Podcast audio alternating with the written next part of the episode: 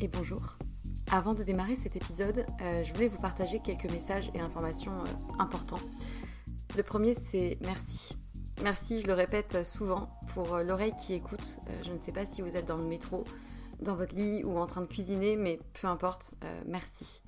La seconde chose que je voulais dire, c'est que si vous me suivez sur Instagram ou que vous avez écouté certains épisodes précédents, vous savez que j'ai quitté mon emploi pour me lancer à mon compte. Euh, non pas par opposition au monde salarié, hein, mais euh, plutôt par besoin viscéral d'oser réaliser ce qui était devenu euh, une évidence, et plus précisément deux activités, avec pour fil rouge les mots. les mots qui racontent des histoires et qui sèment des idées et impacteront au moins une personne, j'espère. D'une part en tant que consultante en communication et stratégie de contenu et rédactrice SEO, du coup, mention spéciale pour les sujets autour de la santé, de la psychologie, de la nutrition et de la sexualité. Euh, et ensuite les mots pour aider d'autres personnes à rayonner euh, par des suivis personnalisés réunissant mes connaissances en psychologie et en trauma, le tout infusé par une approche globale mêlant énergétique, tantra, polarité féminine et masculine, blocage émotionnel et outils somatiques sur lesquels je me forme depuis quelques temps. Et en vue de cette activité-là, j'ai créé un compte Instagram dédié et un nouveau podcast, Les mots c'est bien beau, aux côtés de Pierre Kessial. Et je serai infiniment reconnaissante si vous prenez deux minutes de votre temps pour répondre à un court sondage euh, qui m'aidera justement à m'aligner aux besoins et challenges d'un maximum de personnes et qui vous concerne peut-être dans votre vie personnelle pour proposer justement euh, des accompagnements réellement efficaces. Donc euh, vous avez les liens de l'autre compte Instagram et du sondage dans la description de l'émission. Donc merci infiniment si vous prenez ces deux petites minutes pour, euh, pour y répondre. Et pour terminer ce message, j'aimerais juste euh, vous dire une phrase qui, euh, qui réunit un peu tout, toute l'idée et tout ce qui m'anime.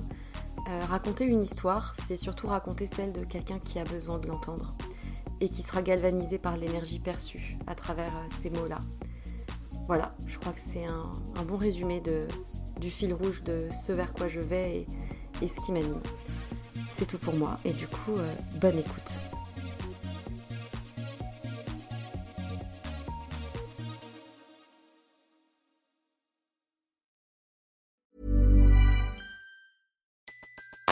Everybody in your crew identifies as either Big Mac Burger, McNuggets, or McCrispy Sandwich. But you're the filet fish Sandwich all day. That crispy fish, that savory tartar sauce, that melty cheese, that pillowy bun. Yeah, you get it.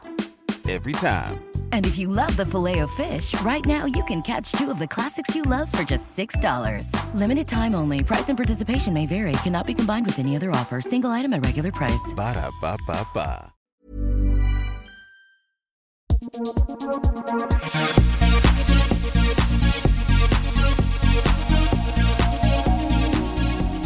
Eh bien, bonjour à tous. Euh, vous êtes bien sur Sois sage et parle fort, le podcast euh, qui existe depuis maintenant quelques temps. Euh, je reçois aujourd'hui un invité pour un enregistrement chez moi.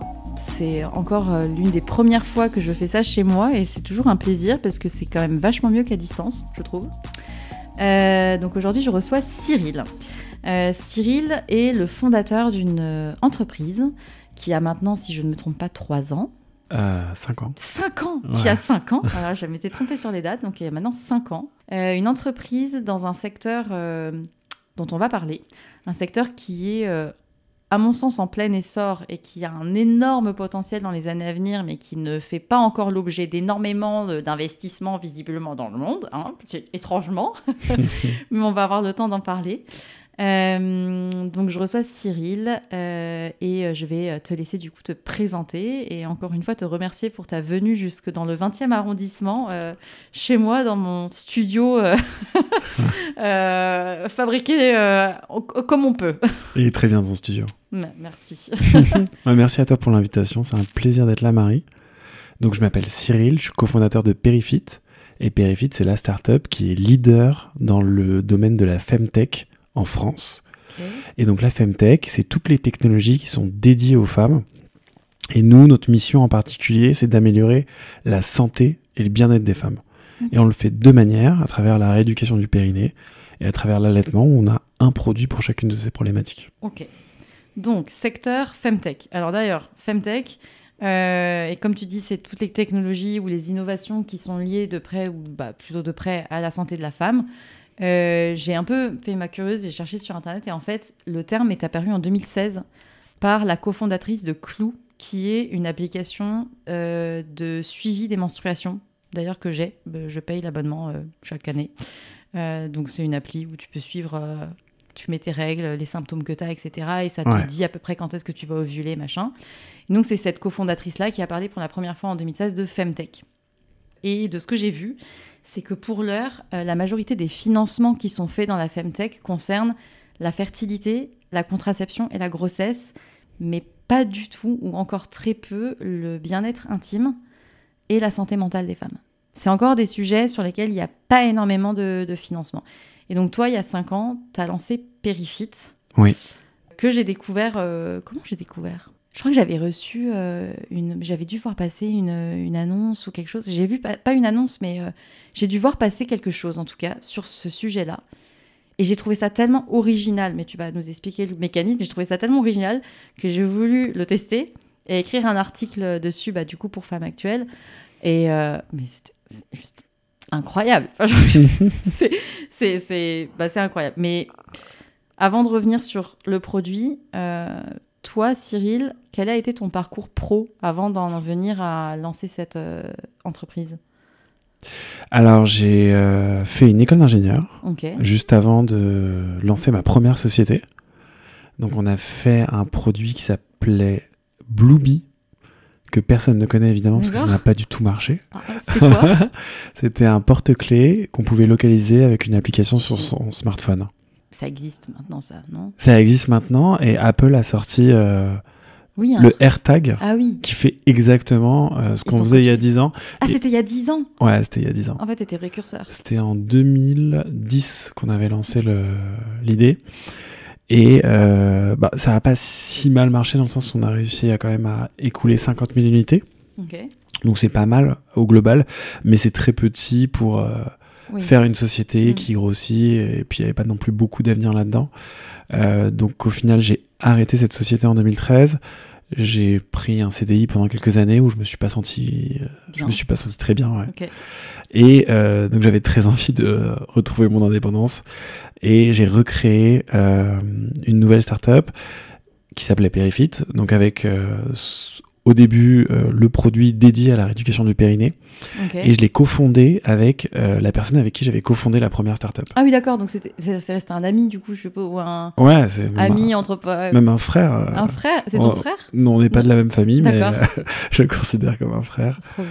Et euh, on était euh, colocataires à l'école. On était dans la même école d'ingénieur. Ok.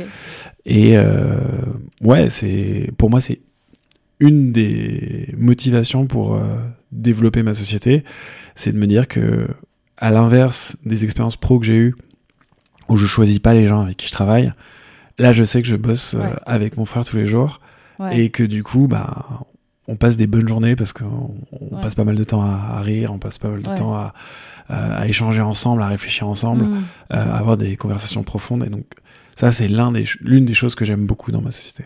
Ok. Et alors attends, juste quand même, parce que tu étais ingénieur et t'es passé dans la Femtech. Quel...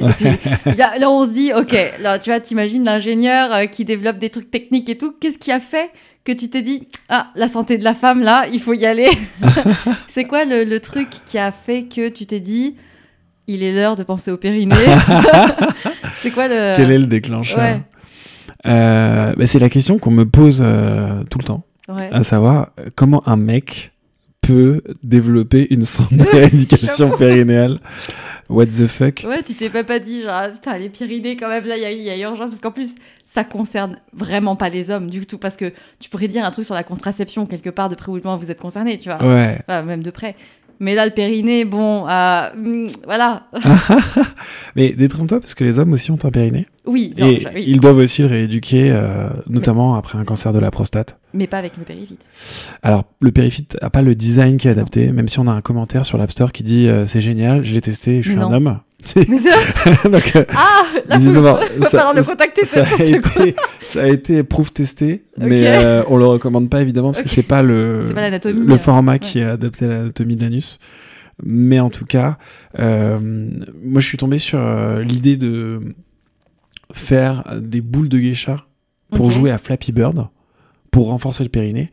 Et en fait, quand je me suis renseigné sur ce sujet, j'ai vu que une femme sur trois avait des problèmes de périnée. Les problèmes de périnée, c'est des fuites urinaires Mm. euh, qui sont soignés aujourd'hui par des protections urinaires, donc des protections à usage unique, Mm. qui ne soignent pas la problème, personne qui ouais. a ces fuites urinaires, qui a un vrai problème de santé, et euh, qui en plus ont un impact environnemental. À côté de ça, euh, pour soigner les fuites urinaires, ça peut demander des opérations chirurgicales. Ouais. De la même manière que si c'est pas soigné, ça peut dériver vers des chutes d'organes Mm. qui elles-mêmes aussi ont besoin d'opérations chirurgicales pour être soignées, avec anesthésie générale, potentiellement des complications.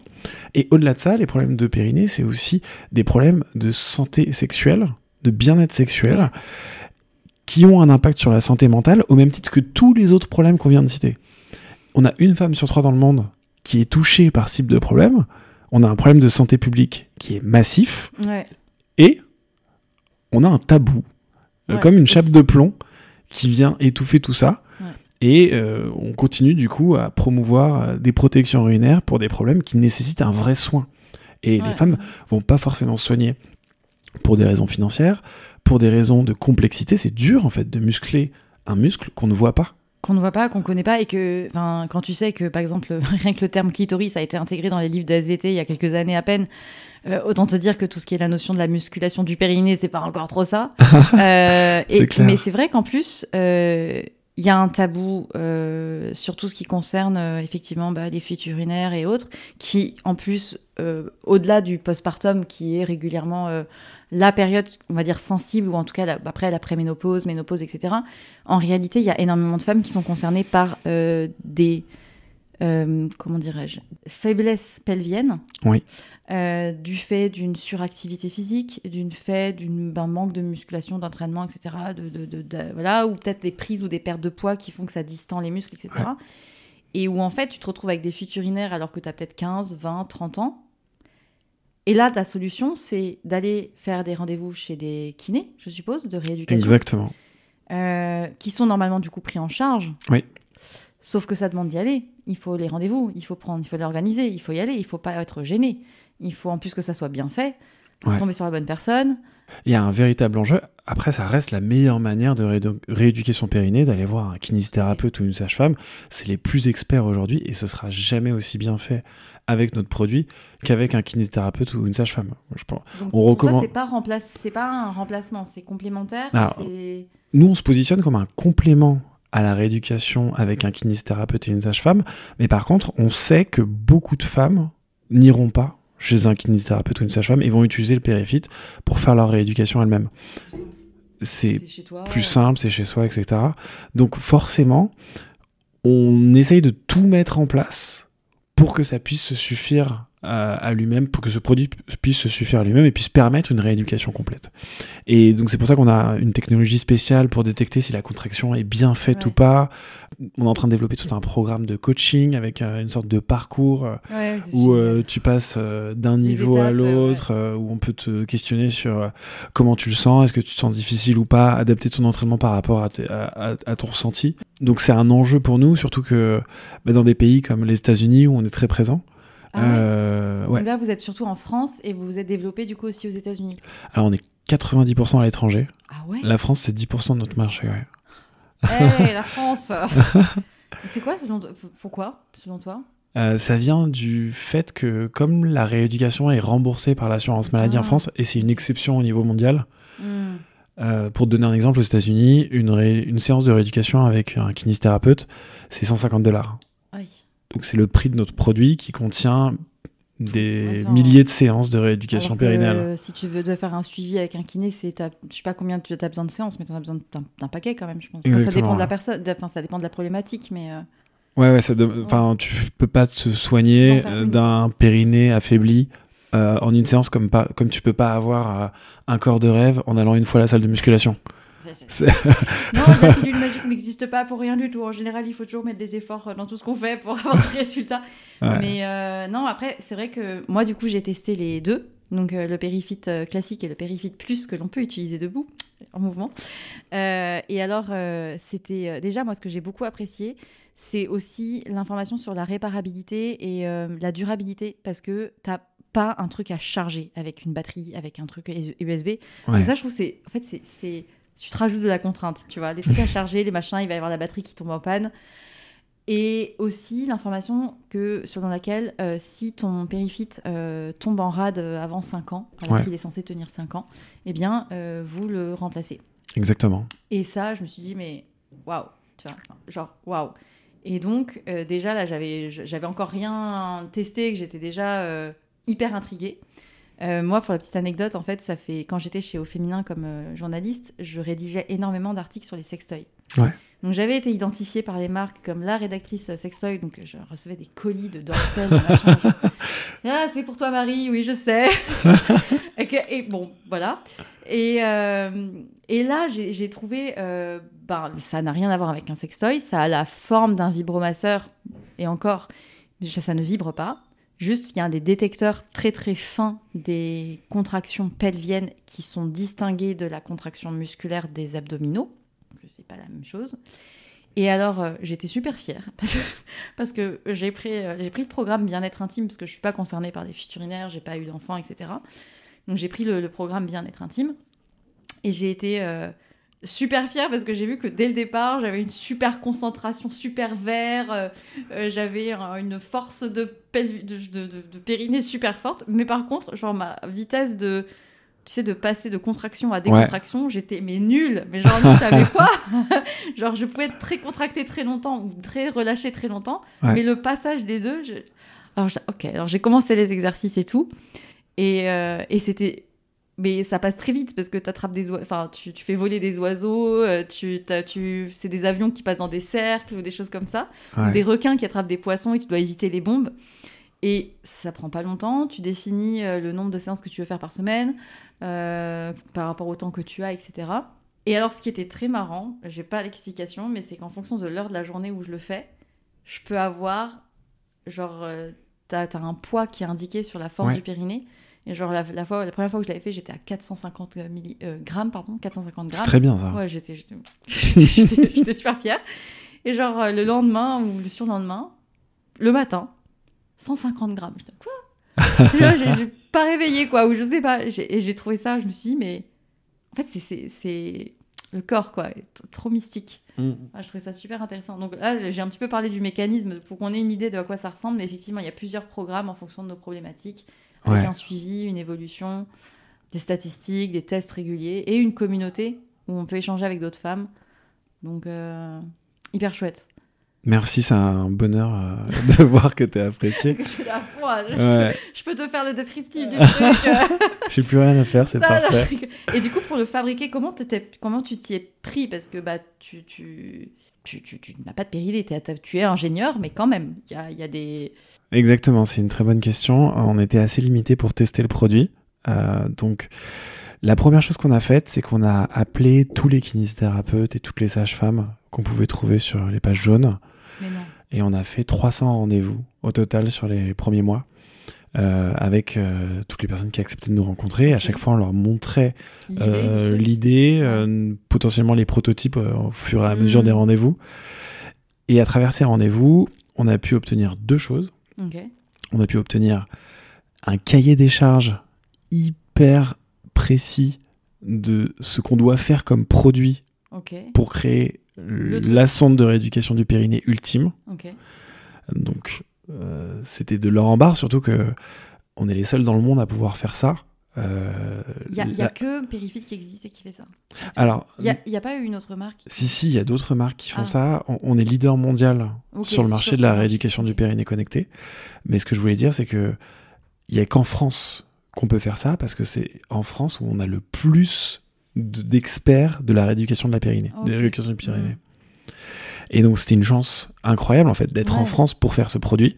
Et la deuxième chose qu'on a obtenue, c'est euh, déjà une très belle relation qu'on a avec Sandrine Guélac-Barry, qui est euh, kinésithérapeute, euh, experte en rééducation du périnée, qui avait un organisme de formation, euh, qui a un réseau extraordinaire de personnes qui font de la recherche, notamment dans la rééducation du périnée, et euh, qui nous a connectés avec tout le monde, qui nous a beaucoup aidé sur la conception du produit et qui nous a trouvé énormément de personnes euh, pour tester le produit, Ouais.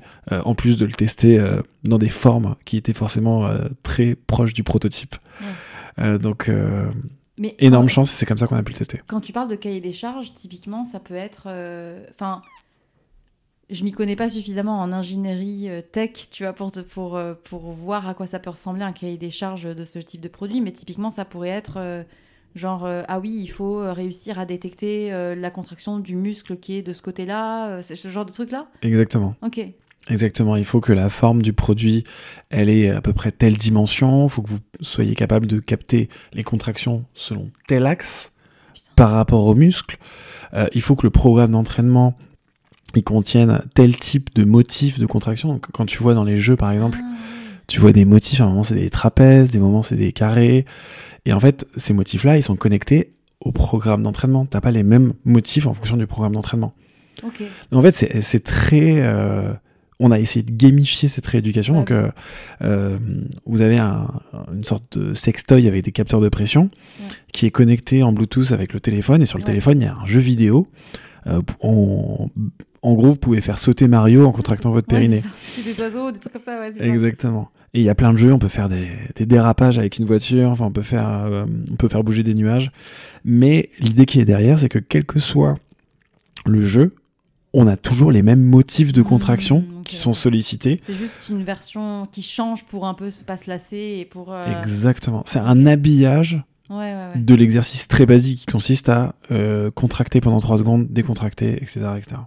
Et euh, du coup, quand, quand tu as commencé à. Alors, parce que tu as lancé. Ton, t'avais, t'as- là, tu avais le projet. Est-ce que tu avais déjà eu des, des financements ou est-ce que c'était genre vraiment. Euh, T'es parti de zéro et ou est-ce que tu avais déjà, je sais pas, fait des levées de fonds ou des trucs comme ça? Alors, on n'est pas parti de zéro. On est parti de ce qui restait de la première startup. Ah, d'accord, ok. Donc la première startup, on avait euh, euh, levé 60 000 euros, ce qui est pas énorme, en particulier pour une startup hardware. Ouais.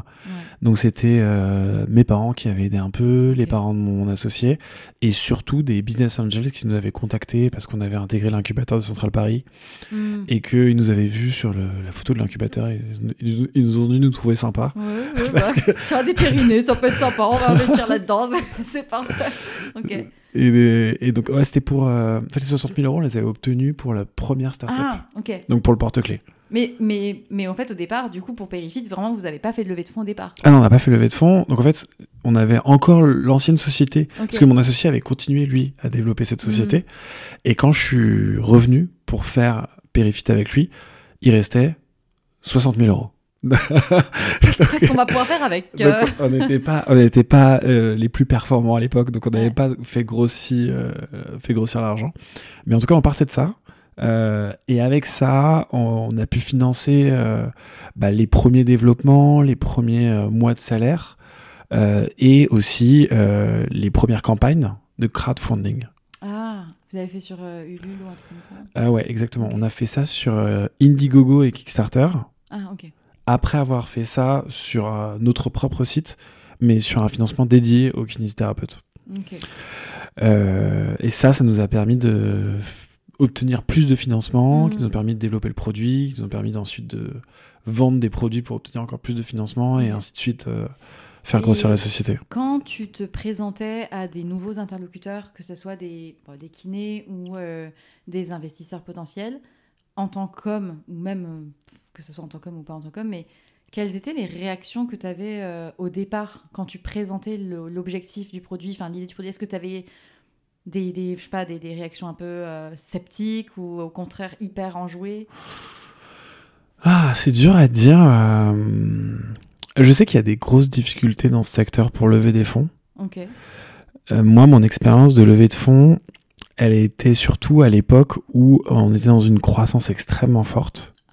Donc euh, chaque mois, on multipliait par deux nos revenus, à peu près. Et on avait besoin d'argent pour euh, le besoin en fonds de roulement. Parce qu'en fait, euh, nous, on a une logique où quand on achète auprès des usines le produit, il est livré 4 mois plus tard. Quand une cliente le paye, il est livré immédiatement. Oui. Donc en fait, il faut financer 4 mois de stock. Hmm. Et en particulier, quand, tu fais x2 tous les mois, ouais. il bah, faut financer 4 mois de stock qui augmentent de manière exponentielle. Ouais. Donc ça fait beaucoup de fonds, on n'avait pas du tout ces fonds-là. Et donc c'est à ce moment-là qu'on est parti voir des fonds pour leur dire, bah, écoutez, regardez comment ça augmente très Mhm. vite. Euh, et en général, quand tu as ce type de métrique, donc de- d'augmentation de revenus, euh, ils sont plus en train de te supplier pour te donner de l'argent que l'inverse. Donc euh, à ce moment-là, j'avais pas eu de soucis, mais comme on avait trouvé d'autres solutions, finalement, on n'a pas pris les fonds qui nous ont été proposés. Mais par le passé, j'avais essayé de lever des fonds, je sais plus exactement si c'était pour le porte-clés ou pour euh, Perifit, mais j'avais pas eu de réponse euh, positive en tout cas. Je, je sentais qu'en fait, c'était un travail à plein temps de lever des fonds. Mm. Et je me disais, mais je vais être plus rentable à développer ma société Et à me débrouiller pour. euh, euh, qu'à passer tout mon temps à lever des fonds et qu'ensuite j'utilise ces fonds pour payer des gens qui vont eux développer ma société. Ouais, ouais, ouais, je comprends. De toute façon, je pense que l'idéal d'une croissance d'une entreprise ou d'une start-up, c'est quand même de réussir à grandir sans avoir à lever de Enfin, c'est d'arriver à la rentabilité euh, sans avoir à faire des, des levées de fonds et tout. Enfin, après, je, en- dehors de mes passions pour euh, tout ce qui est euh, les émotions, la psychothérapie, etc., je parle assez peu de ces sujets-là d'habitude, mais je suis beaucoup l'actualité des startups, etc. Tu sais, je regarde tous les jours les, les actualités de l'ADN, Madines et compagnie. Et je vois le nombre de startups qui lèvent des fonds et où en fait, tu vois que trois ans après, elles coulent toutes parce qu'il y a une quantité de startups qui, qui ça pousse comme des champignons tous les matins. Ouais. T'as des gens qui balancent de l'argent dedans et en fait, trois ans après, c'est pas rentable, ça coule et c'est fini. T'en entends plus parler, ils mettent la clé sous la porte. Et, euh, et, je, me- et je me dis, mais euh, c'est aussi ça qui me, qui me laisse un peu euh, euh, mitigée sur cette histoire de lever des fonds, d'investir, d'être investisseur, machin et tout. Parce que tu te dis, en fait, ben ouais, comme tu le dis très bien, c'est un, un travail à temps plein d'aller démarche, enfin d'aller euh, faire les dossiers, les trucs comme ça. C'est du temps que, que tu ne passes pas à être en train de concrètement mettre la main dans le cambouis sur euh, ton produit, quoi. Donc, euh, Ouais. et à le rendre rentable, en fait, parce qu'il il a tout le potentiel pour être rentable de, sans avoir forcément besoin d'investisseurs. Donc, euh, bravo, du coup. Oh, c'est trop gentil. non, mais c'est vrai. Merci. C'est vrai qu'aujourd'hui, euh, enfin, il n'y a pas un jour sans qu'on voit une news sur une startup qui a encore coulé ou qui est en difficulté ou qui est rachetée, etc. Tu vois. Ouais, mais en, en ce moment c'est particulier. euh, Ouais. C'est très difficile de se financer. Ouais. Et tu as beaucoup de startups qui ont un modèle où euh, elles vont lever une première fois, puis une deuxième fois, puis une troisième fois, parce que il y a des startups, des sociétés même, qui ont un potentiel énorme, Ouais. mais qui ont besoin de passer euh, Par différentes 5 ans, 10 ans, des fois 20 ans, sans gagner d'argent, pour arriver Mhm. à leur forme finale. Alors, par exemple, Spotify Ouais. n'est toujours pas rentable. Ah ouais? Ça fait un moment que ça existe. Ça fait un moment qu'ils lèvent des fonds, en fait. Mais ils sont toujours pas rentables. Mais ce qu'ils visent, c'est pas la rentabilité. Ce qu'ils visent, c'est la croissance. Parce qu'ils savent que le jour où ils auront atteint leur maximum de pénétration de marché, ils vont pouvoir réduire leurs charges et Mmh. euh, passer à une rentabilité énorme. Facebook, avant d'arriver à cette rentabilité énorme, je crois qu'ils ils ont euh, 60 milliards de résultats par an, ce qui est euh, phénoménal hein, pour euh, n'importe quelle société. Bah, ils sont passés par, euh, il me semble, 10 années Ah de- ouais. de perte d'argent consécutive. Donc euh, en ce moment, il y a beaucoup de startups qui font faillite parce que tu peux plus lever de fonds. Et donc ce type de trajectoire euh, n'est plus, plus accessible que pour les meilleures d'entre elles. C'est ça. Ouais, ouais, ouais, je vois ce que tu veux dire. Et, euh, et après, sur le, sur le plan de le, la- le sujet de la Femtech, euh, j'ai lu un article, sur, euh, un article suisse euh, qui disait qu'apparemment, ce sont généralement des hommes qui financent encore la Femtech. Ouais. Et d'ailleurs, la Suisse est assez précurseur sur justement la Femtech. Oui. Ils ont énormément de startups sur tout ce qui est alors capteurs de risque de naissance prématurée, mais aussi euh, des, euh, des capteurs, des bracelets que tu portes la nuit et qui permet de mesurer euh, à quel moment tu vas ovuler, etc. Enfin, apparemment, ils sont assez précurseurs. Et j'ai aussi noté qu'il y a eu le premier accélérateur de Femtech qui a été basé à Londres. C'est le premier en Europe à avoir été créé par Louise Stevenson, qui avait lancé, je crois que c'est elle qui avait fait l'appareil portable de suivi de fertilité la nuit. Peut-être. Ah. Mais là où euh, j'ai noté quand même un, un point un peu euh, euh, qui reste en suspens pour l'instant, c'est qu'effectivement la Femtech est en pleine croissance et devrait apparemment peser 100 milliards de dollars d'ici 2030. C'est un chiffre que j'ai vu. Mais ça concerne les femmes dans les pays occidentaux. Oui. Et ça, je pense que c'est hyper important de le dire parce qu'aujourd'hui, déjà, c'est un secteur qui est en plein essor, mais qui est encore à ses prémices. Mais en fait, il y a toutes les femmes du reste du monde, dans les autres pays euh, ben, un peu sous-développés, entre guillemets, qui n'ont pas accès à 1% de ceux qu'on a accès en termes d'information, en termes d'éducation à la, à la sexualité, etc. Mais il y a eu une entreprise qui a été créée qui s'appelle, je me suis notée, qui a été créée au Pakistan et qui s'appelle Aurat Raj. Et c'est un outil en ligne d'information sur l'hygiène menstruelle et la santé reproductive avec des, cha- des chatbots en euh, pakistanais, pour les femmes pakistanaises. Et c'est l'une des seules femtech dans euh, les pays euh, en développement qui existent pour l'instant. Donc, c'est chouette en fait de voir l'émergence de la femtech et de tous ces investissements qui sont en train d'être faits pour euh, ce, secteur-là. Mais c'est vrai qu'il y a encore. on, enfin, on se rend compte qu'il y a un travail gigantesque à faire, ne serait-ce que sur la base de l'information, Ouais. Euh, de l'éducation pour les, les jeunes femmes et les filles. Quand tu sais que euh, il y a des pays où en fait avoir ces règles, les femmes ne dorment pas euh, dans les villages pendant qu'elles ont leurs règles, elles sont obligées de sortir du village et d'aller dormir dans les bois. C'est horrible. Donc tu vois, tu te dis, euh, waouh, en fait, le chemin qu'on a à faire encore, Oui, c'est c'est énorme. mais c'est, mais t'as, mais t'as, mais tu as tout vraiment bien fait de te lancer, euh, enfin d'y croire en tout cas. Merci. Mais t'avais quelqu'un de ta famille qui était concerné peut-être par ces sujets-là ou Oui, ouais, ouais, j'avais ma mère qui euh, avait un prolapse. Mm. Je comprenais, euh, j'ai un peu découvert ça à ce moment-là. J'ai découvert le fait que bah, c'était quelque chose qui était à la fois fréquent et hyper contraignant pour les femmes, qu'il y avait des manières de se soigner, mais que c'était des. C'était un peu invasif et surtout que bah, l'errance médicale dans ces cas-là, elle est très longue.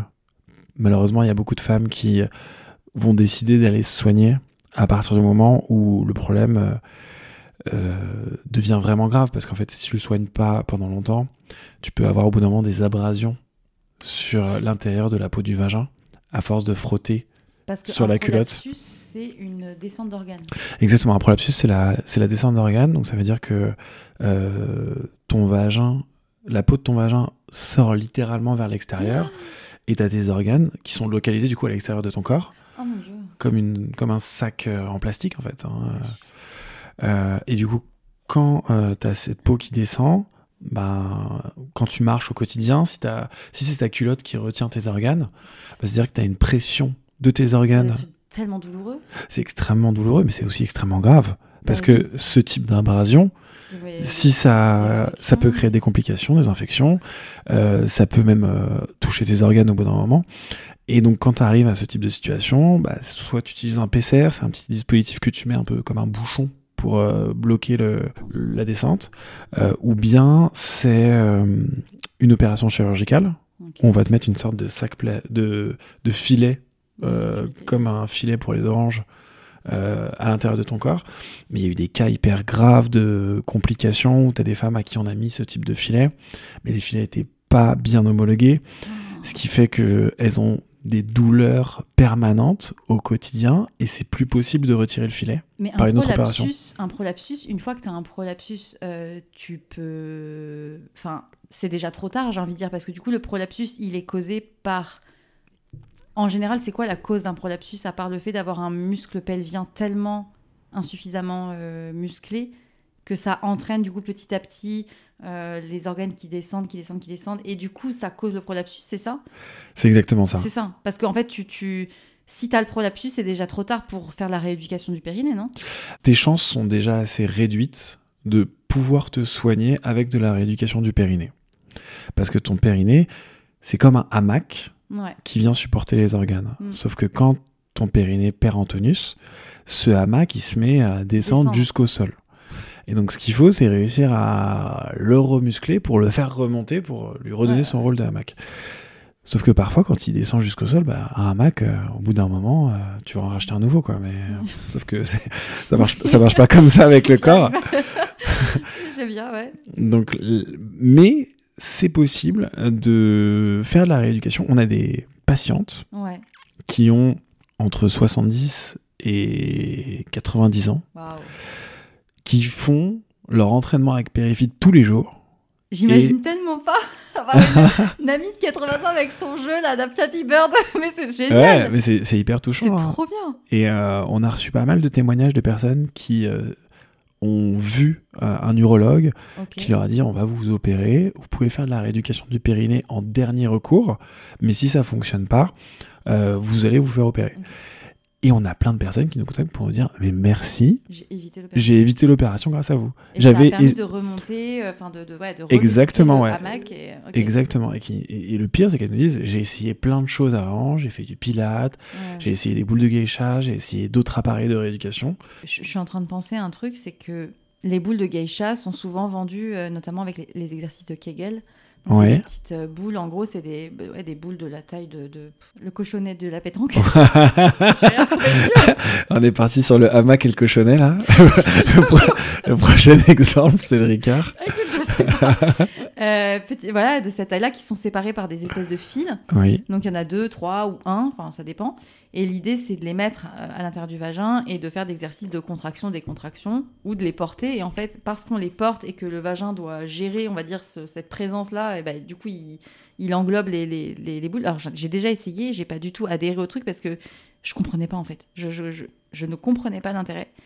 Euh, et tu n'as pas l'impression de travailler quoi que ce soit. J'ai l'impression que c'est un peu limité comme euh, type de produit euh, sur le plan de l'efficacité parce que tu peux pas vraiment mesurer dans quel, si, enfin, si ta contraction est vraiment efficace. Ouais. Euh, déjà, il y a ça. Ensuite, le pilate. Pour reprendre ton exemple, effectivement, euh, via l'exercice de respiration, de contraction du bas du ventre, c'est très bien, mais en fait, ça va muscler surtout tes abdominaux. Donc, en fait, de là à muscler vraiment ton périnée pour être sûr que ça muscle vraiment ton périnée, même si ça peut pas faire de mal. Si tu forces trop ou que tu forces mal, tu peux en plus aggraver la situation. Mm. Donc, euh, ouais. Bah, sur ces points-là, je recommande quand même aux personnes de tester Ouais. le Pilate, de tester Oui. euh, des appareils qui sont vraiment pas chers. En l'occurrence, si quelqu'un n'a pas les moyens d'acheter un produit comme Perifit, il faut vraiment quand même tenter quelque chose. On peut essayer de faire les exercices sans appareil du tout. Euh, et ça peut potentiellement euh, pro- pro- produire des résultats. Le truc de, ça, de se retenir de faire pipi ou des trucs comme ça. Alors, ça, c'est déconseillé, je crois. en plus. Alors justement, alors le stop pipi, on peut le faire une fois, mais euh, Pas tout le temps. une fois qu'on a compris comment ça fonctionnait, il faut surtout pas le refaire. Pourquoi? Bah, le fait de faire en permanence cet exercice, ça peut créer des problèmes mictionnels Ah, ok. et, et ça peut être grave. ok. Donc c'est pas l'exercice. En gros, Tu sais que je suis sûre que tu t'y connais mieux euh, en que beaucoup de femmes, hein. c'est possible, c'est Bah oui. possible. C'est sûr. C'est mon métier en même temps, c'est euh, c'est naturel. Euh, donc c'est bien de comprendre comment contracter son périnée grâce euh, au stop pipi, mais il faut surtout pas le faire à chaque Mhm, pipi, parce que clairement, si on le fait à chaque pipi, on va créer des problèmes mictionnels euh, qui peuvent générer de l'incontinence derrière. Donc euh, mauvaise idée, enfin fausse bonne idée en tout cas. Euh, mais c'est toujours possible de utiliser d'autres types d'appareils. Nous, on voit les clientes qui ont tout testé et pour qui ça n'a pas marché et qui utilisent Perifit et qui disent enfin j'ai trouvé la solution. Ouais. Mais il y a certainement des personnes qui ont fait du pilate et pour qui ça a marché. Ça marche. Bah dans ces cas-là, très bien. Ouais. Mais du coup, ma petite question. À quand est-ce que la sécurité sociale va rembourser le périfit C'est prévu ou euh, Ouais, on y travaille, on y Ah. travaille. Bah, c'est notre objectif. hein, c'est Ah de... En gros, notre mission, c'est d'améliorer la santé et le bien-être des femmes le plus significativement possible. Et tu as deux manières d'être significatif. Soit par le volume, soit par la qualité. Donc, euh, ce que je veux dire, c'est que soit tu peux soigner le plus de femmes possible, Ouais. soit tu peux soigner le mieux possible une femme. Ouais. Et on essaie de faire les deux. Donc, on, on a fait des choix dans le design pour que le produit soit le plus accessible possible, tout en ayant le plus d'impact possible en termes d'impact sur la santé. Euh, mais ça s'arrête pas là parce que on peut pas réduire le prix indéfiniment. Ça, ça reste un produit quand même euh, très élaboré. Enfin, il y a une technique derrière. Enfin, tu peux pas baisser le prix à. Ouais, voilà, on essaye euh, de le rendre le plus accessible possible, mais derrière, euh, il y a des mécanismes aussi euh, fiscaux qui permettent de réduire le prix avec le remboursement de l'assurance maladie. Et donc ça, c'est un sujet qu'on explore. Euh, ça prend du temps. Mutuelle, peut-être aussi. Les mutuelles, on a essayé en France, ça a pas très bien marché. Ouais. Bah. bah alors, les, Bah les gars, alors. on vous attend. Là, je vais vous envoyer à toutes les mutuelles là. De... Oui. Et si vous avez des amis dans les mutuelles, n'hésitez Ouais. pas. Alors, petit message à destination des gens qui travaillent. non, mais c'est vrai parce que tu vois, ils commencent à rembourser les séances de psychologie, les séances de sophrologie, les Mmh. machins. pourquoi pas la rééducation du périnée via des appareils euh, dédiés, à, dédiés à ça, quoi. Bah, J'espère que ça va venir. Et, euh, et du coup, là, je, je vais faire une petite euh, pa- parenthèse par rapport à- au sujet. Alors, c'est pas le sujet de la femtech, mais c'est plutôt le. Parce que, bon, si je recentre ma question, Marie, concentre-toi. Dans les programmes qui sont proposés par le Périfit, tu as le bien-être intime. Parce qu'effectivement, un périnée plus musclé, un- ça permet d'avoir plus de plaisir pendant les rapports sexuels. Pourquoi? Parce que euh, plus un périnée a une bonne musculation et une rapidité de contraction des contractions, plus euh, le, clitoris a la capacité à durcir pendant les rapports et donc à générer du plaisir, etc. Donc ça permet aussi d'éviter les douleurs pendant les rapports sexuels que certaines femmes ressentent pour diverses raisons, euh, en dehors évidemment de, de, raisons psychologiques. Euh, Il y a des raisons parfois physiologiques d'un périnée qui n'est pas suffisamment musclé ou qui, qui, voilà, qui, qui est pas voilà, un plancher pelvien qui n'est pas euh, suffisamment fort. Donc il y a aussi ce programme-là de, de bien-être intime. Est-ce que c'est quelque chose sur lequel vous jouez dans votre... Enfin, pas vous jouez, mais qui est l'un des arguments euh, de Périfit ou est-ce que vous vous concentrez vraiment beaucoup plus sur tout ce qui est fuite urinaire euh, Alors, on va le mentionner, Ouais. le bien-être intime, le bien-être sexuel. Euh, néanmoins, dès que tu vends un produit qui va avoir un impact sur ta vie sexuelle, tu es en difficulté pour en faire la communication. Euh, les euh, régies publicitaires Mhm. ont des politiques qui interdisent généralement la promotion d'objets dédiés au, Au plaisir au sexuel. plaisir sexuel ou juste dédiés aux adultes. Par contre, les publicités pour le Périfit sur le plan incontinence urinaire, t'es autorisé? Et là où normalement on doit être autorisé, euh, étant donné la forme du produit, on se retrouve malheureusement souvent catalogué comme un produit pour adultes. Donc en fait, si, ça veut dire que si tu fais des ads sur euh, Insta ou sur... euh, je sais pas comment tu vous faites, mais si vous en faites, vous êtes euh, genre... c'est genre... c'est ça disparaît ou vous n'êtes pas, vous êtes pas mis en avant du tout? Alors on est même censuré. En Ah ouais. fait, les ads, tu as un process Ouais. où tu programmes ton, ton- Ton ta annonce, publicité, ensuite tu la valides et tu attends le retour de la régie, donc de. Meta, de Facebook, Instagram, qui te disent c'est bon, ta pub est validée, on peut la diffuser. Et en général, euh, au lancement de ma société, elle était souvent invalidée. Hmm. Donc on a dû euh, trouver des manières de contourner ça. Aujourd'hui sur Amazon, on a beaucoup de mal à être visible. Amazon censure carrément notre produit. Euh, Il y a eu de très longues périodes où quand tu tapais Perifit sur, le, Ouais. sur la barre de recherche d'Amazon, tu tombais sur tout, Mais pas sur... sauf sur nous. Euh, et de manière générale, c'est compliqué de mettre en avant un produit qui a un bénéfice sur le bien-être sexuel. C'est, je vais faire un parallèle, mais très lointain. Ok, Attention, allons-y. attention. mais c'est marrant parce qu'il y a, il y a, j'ai lu un livre euh, de Osho. euh, le- les gens qui, m'écoutent, ils vont être saoulés à force que je cite cette personne-là, puisque ça fait plusieurs fois que je le cite. Osho, c'est euh, celui qui est à l'origine du tantra. Euh, Enfin, il n'est pas à l'origine, mais c'est lui qui l'a remis au goût du jour et qui l'a euh, traduit d'une manière plus facile au siècle dernier. Bref, et il y a un des, livres où il explique qu'il n'y a que deux tabous dans le, monde, c'est la mort et le sexe. Et c'est de, là où il y a ne naît la vie et disparaît la vie, c'est du sexe et bah, la mort. C'est, bah. Et c'est marrant parce que c'est aujourd'hui l'un des secteurs, alors pour parler des sextoys, en tout cas des sextoys et du plaisir euh, sexuel, c'est un des secteurs qui fait le plus de fric, je, pense, en, ce moment dans le monde depuis surtout le Covid. J'avais vu les chiffres, genre les, hausses tout ça, ce que ça représentait avec euh, bah, le Womanizer et tous les autres qui ont cartonné au moment du confinement.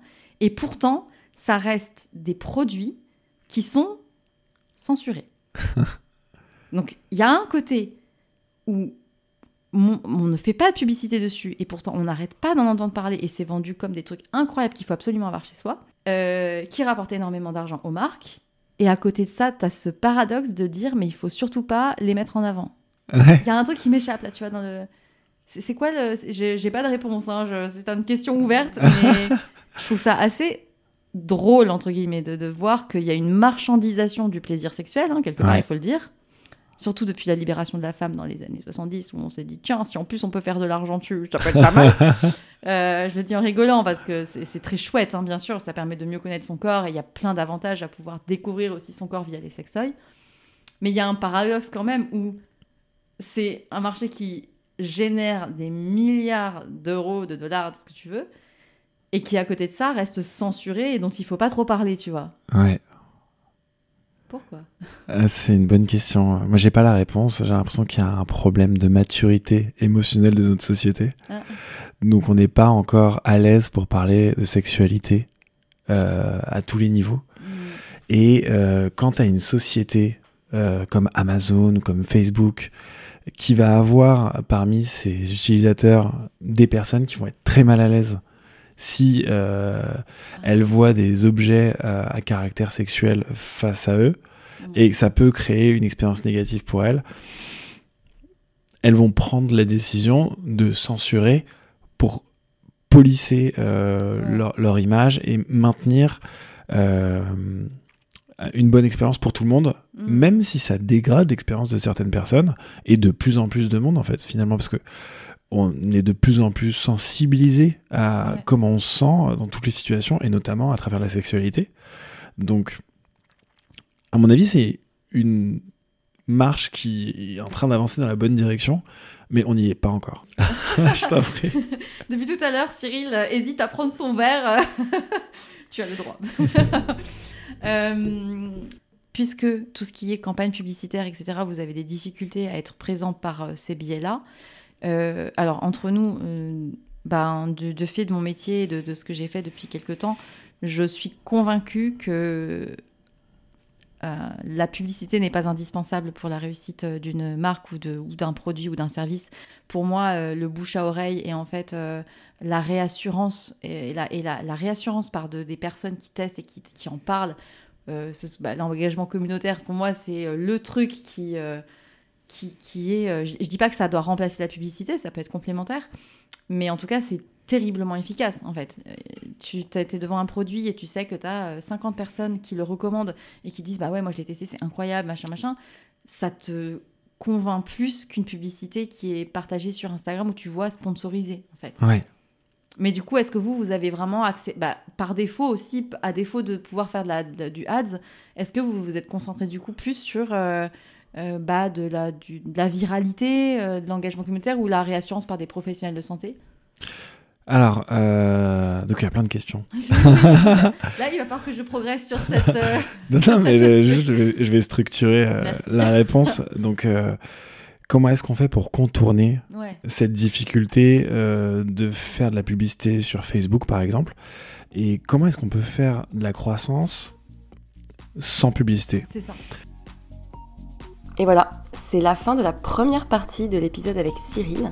Je vous invite du coup à écouter la suite. On parlera beaucoup plus d'entrepreneuriat, du rapport au travail en France, du sujet du télétravail et d'autres sujets qui devraient vous intéresser. Alors, euh, à très bientôt